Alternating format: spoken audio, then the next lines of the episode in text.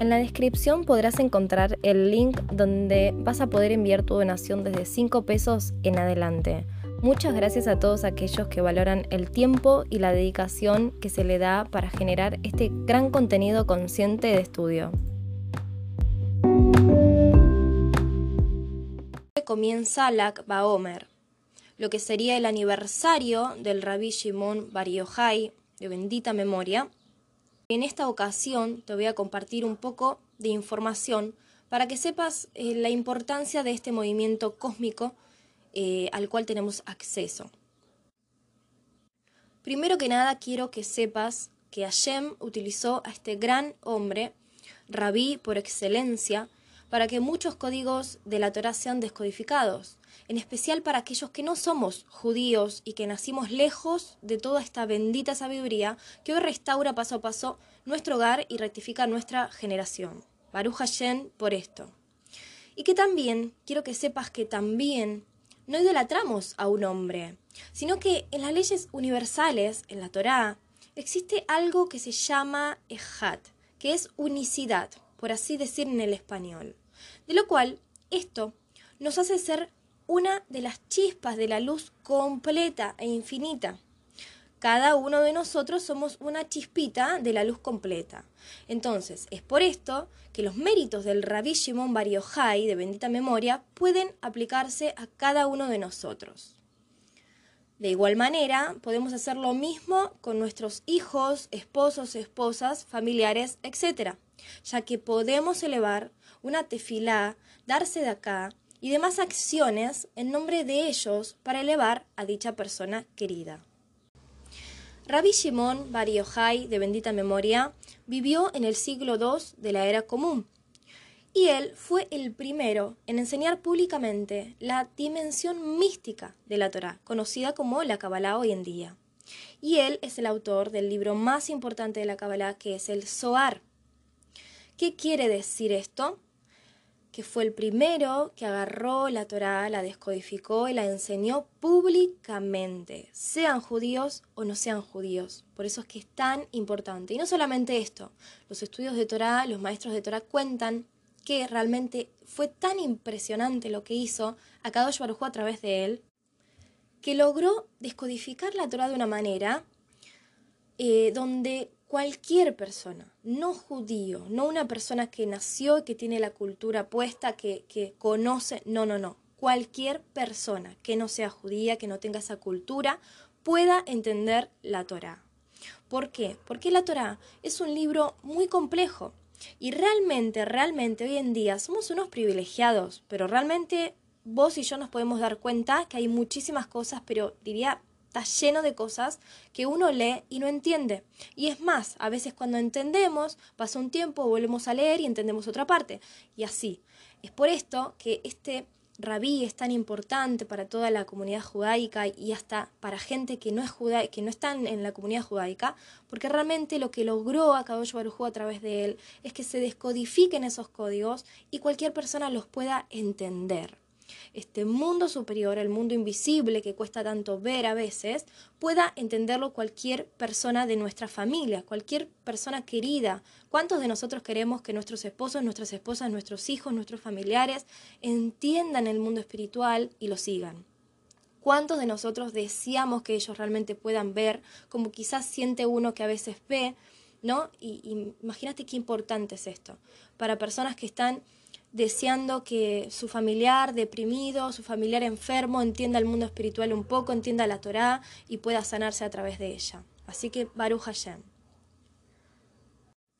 Este día del aniversario del rabí suele ser un día completamente alegre, de festividad, de estudiar Torá, de compartir, de llevar a los chicos a pasear. ¿Por qué? ¿Por qué es esto? Esto se debe a que en el día del fallecimiento del rabí Shimon, eh, realmente él mismo ordenó a sus discípulos que recordaran esa fecha como el día de mi alegría, el día de su alegría, así, el día de mi alegría. Y vos dirás, bueno, eh, pues genial, fue un deseo de él. No, tiene un motivo y es porque realmente en la cultura judaica, en las profundidades de la Kabbalah, eh, realmente se tiene en concepto que el último día de la vida terrenal de una persona, Kadosh, de un Tesadik, marca el punto en el cual todos los hechos de esa persona, sus enseñanzas y su labor alcanzaron la perfección, alcanzaron la rectificación completa. Y el cenit de su impacto sobre todas las vidas que lo rodearon. Es por esto que el Rabbi Shimon deseó realmente que este día sea un día recordado con alegría, eh, porque realmente cuando una persona se va de esta tierra, se va de, de este plano, realmente lo que se dice en profundidad, lo que se cree, es que ya alcanzó la rectificación que tenía que hacer, al menos en esta vida. Y ya puede partir. Obviamente estamos hablando de un tesadik, estamos hablando de una persona kadosh, una persona que se dedicó al estudio, que fue encerrado por 13 años, o sea, es mucha la profundidad y es muy buen tema para estudiar, pero es por esto que se vive con alegría. Cada Lak Omer celebramos la vida de Rabbi Shimon por todo lo que hizo a Kadosh Baruj a través de él y toda la revelación, la parte esotérica de la Torá.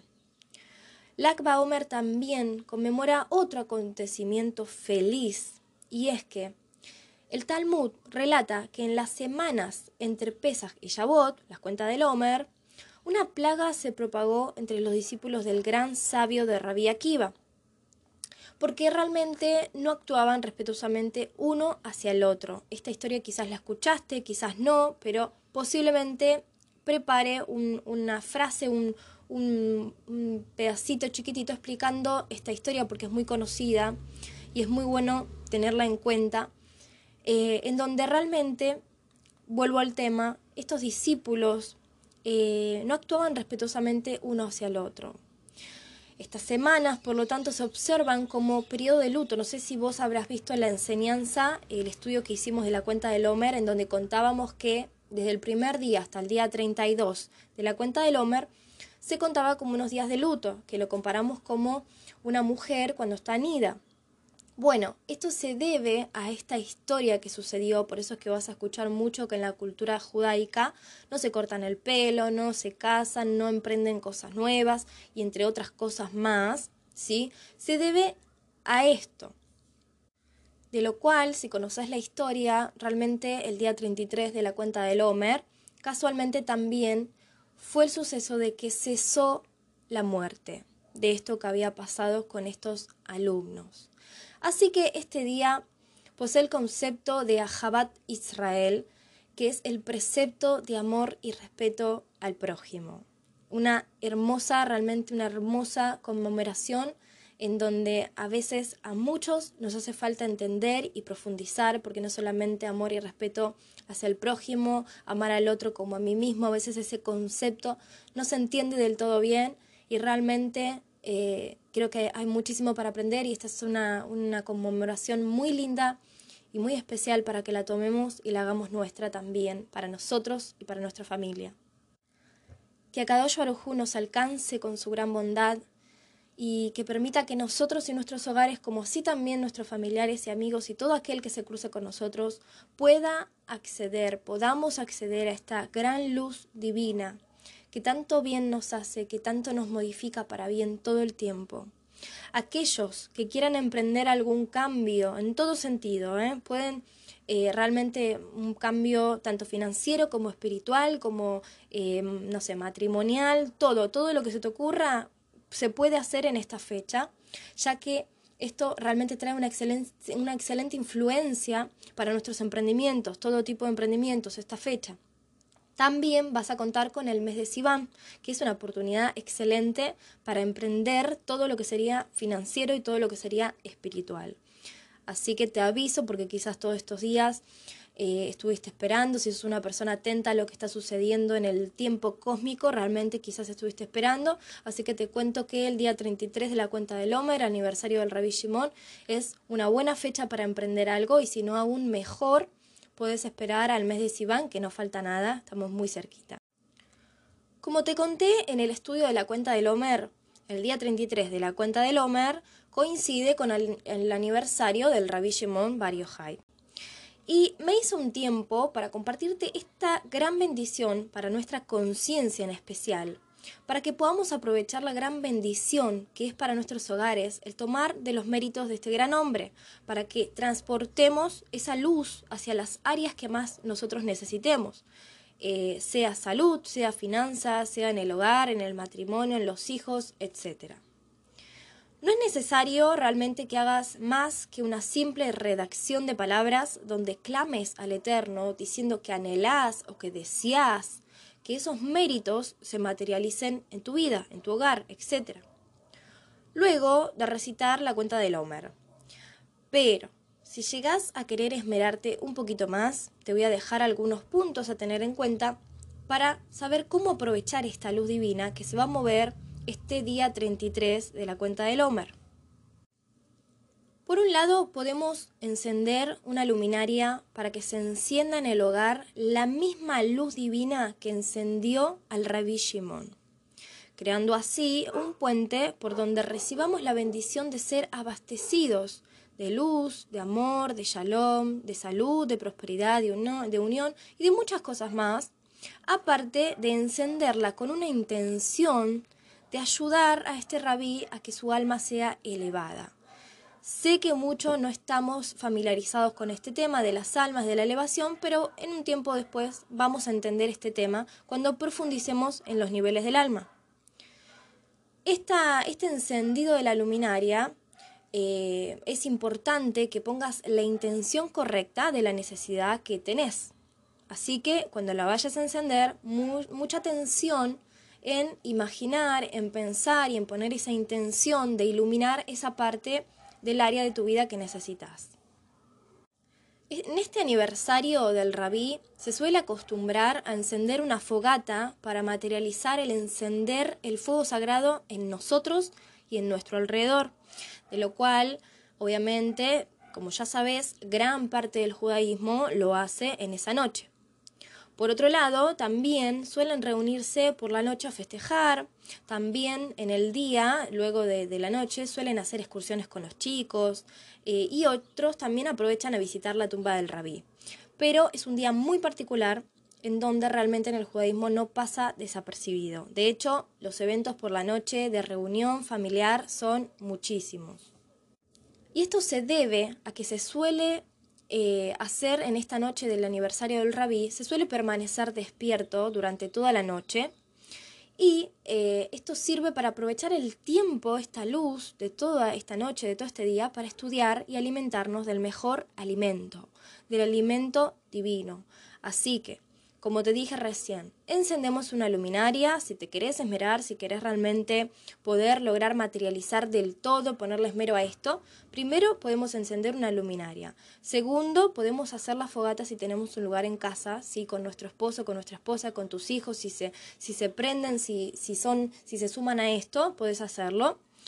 Eh, los que pueden, pueden quedarse despiertos toda la noche, aprovecharlo para estudiar, aprovecharlo para bajar esa luz en el hogar, eh, ungir las paredes, ungir las puertas, ungir las ventanas. Eh, de muchas maneras puedes realmente materializar esta luz. O también si tenés un grupito en donde creen lo mismo y demás, o tenés con quién reunirte, podés, obviamente, con más razón, reunirte pasarla bien, eh, aprovechar a estudiar Torah, aprovechar para realmente hacer estos lazos de amor, estos lazos de cariño que realmente se materializan. Que ahora vas a ver y vas a entender por qué te digo esto. Así que bueno, me encantó compartirte esto, me encantó, realmente veo gente interesada en esto y me, me gusta. Me encanta que se interesen por este tipo de cosas que eh, sucedieron y que puedan realmente profundizar en cosas entendiendo que todo, absolutamente todo, sale de la Torá y que no solamente son estudios o eh, solamente estudios cuadrados que salen directamente de la Biblia, que no, no, que entendamos que la Torá está en nosotros. Entendamos que es una ida y una vuelta y que sea un rabí, que no esté escrito, que en realidad nosotros creemos que no está escrito, pero en realidad todos estamos escritos en la Torá. Otro tema para estudiar en algún momento pero me encanta ver a gente interesada y a gente que presta atención a esto y que le toque el alma. Así que les mando un shalom shalom y un abrazo a cada uno de ustedes. Aprovechen esta atmósfera hermosa, aprovechen este momento para emprender, así sea un estudio de Torah. Si no empezaste estudio de Torah hasta este momento, es el momento ideal para que empieces a estudiar por las noches, una vez, aunque sea por la semana, un poquitito de Torah. Vas a ver cómo realmente desde el alma empiezan a cambiar cositas eh, de a poco en tu vida. Shalom, shalom a todos.